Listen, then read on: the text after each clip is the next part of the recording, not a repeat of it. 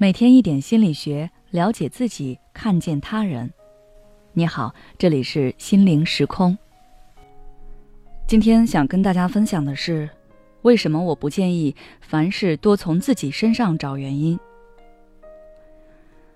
很多年前，我还在读高中的时候，我当时的老师说的最多的一句话就是：“凡事多从自己身上找原因。”大家应该对这句话也都不陌生。虽然这句话看似很有道理，但是它的应用其实是要有前提条件的。对于内心自信又强大的人，他们可以通过适当的自省来提升自我；而对于那些本身内心不够强大的人来说，这句话显然会给他们带来额外的压力和痛苦。不久之前，我接到一位来访者的咨询。她因为从小父母离异的缘故，比较敏感、自卑。和丈夫结婚后，她发现无论她做什么，都会被婆婆挑三拣四。痛苦之下，她只好向母亲哭诉自己在婆家遭遇的不公正对待，希望从母亲那里获得关爱与帮助。但是母亲却让她多从自己身上找找原因，让她去思考是不是自己哪里做的不对，惹得婆婆不满意。一开始，他听到母亲的这番话，很是委屈愤怒。但愤怒过后，他也渐渐开始从自己身上找原因：是不是我哪里做的不够好？最近好像是有些忽视婆婆了。她老人家年纪那么大，我和她计较什么呀？为什么不能忍一忍？我好差劲。他越想越觉得自己问题很大，越来越内疚自责，认为都是自己的错。从那之后。每次和家人爆发矛盾，他都会自我反省，从自己身上找原因。结果越反省，他越内疚，越觉得自己很差劲。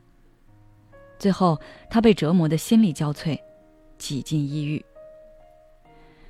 这种凡事多从自己身上找原因的做法，在心理学上叫做内归因。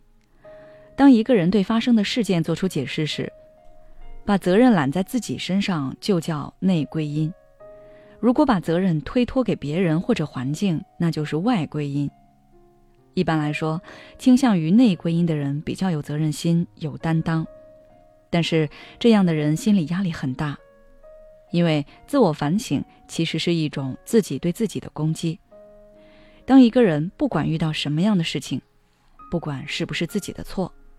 都把问题的矛头指向自己的时候，那么他的负罪感就会越来越重，心理压力也会越来越大。而伴随着负罪感和压力的，还有自我否定。过度的负罪感会导致自我否定。那些经常内疚自责的人，有时会怀疑是自己的人品、能力、性格等方面有问题，才会导致事情的发生。就像上述案例中的来访者，在不断的自我反省中，她对婆婆产生愧疚感，认为自己和年事已高的婆婆闹矛盾是不孝的，从而认为自己是一个很差劲的人。这个就是她对自己的一个否定。所以，对于本身性格就比较敏感、自卑的人来说，过度内归因无疑会加重他的心理负担，严重的话还会引发抑郁症。我的建议是，如果你的内心没有那么强大，那么你在生活中遇到问题的时候，要学会去看清事情的真正原因。很多时候，过度自省的人会把全部责任揽在自己身上，认为整件事都是自己的错，然后把自己困在这个事件中。以后你要改变这种习惯，重新去确认事件的原因。你可以问一下自己：这个问题是我直接造成的，还是间接造成的？有没有其他原因导致了这个问题的出现？是不是只有我有问题，别人都没有任何问题？事实上，任何一件事的发生都不可能仅是某一个人的问题。比如跟婆婆闹矛盾，那是你自己主动挑起来的吗？如果不是，那责任就不在你啊。其次，把问题的重点放在处理上，不要过多的纠结于原因。已发生的事情无法挽回。只能从中吸取教训，或者你可以想想，现在这样了，我该怎么去解决？跟婆婆相处不好，那我要不要主动去跟她沟通，让我们彼此更了解。如果这个方法也行不通，那我能不能选择跟她保持距离，减少矛盾？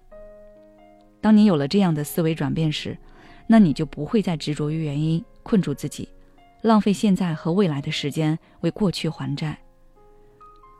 好了，今天的分享就到这里。如果你想了解更多内容，欢迎关注我们的微信公众号“心灵时空”，后台回复“过度自省”就可以了。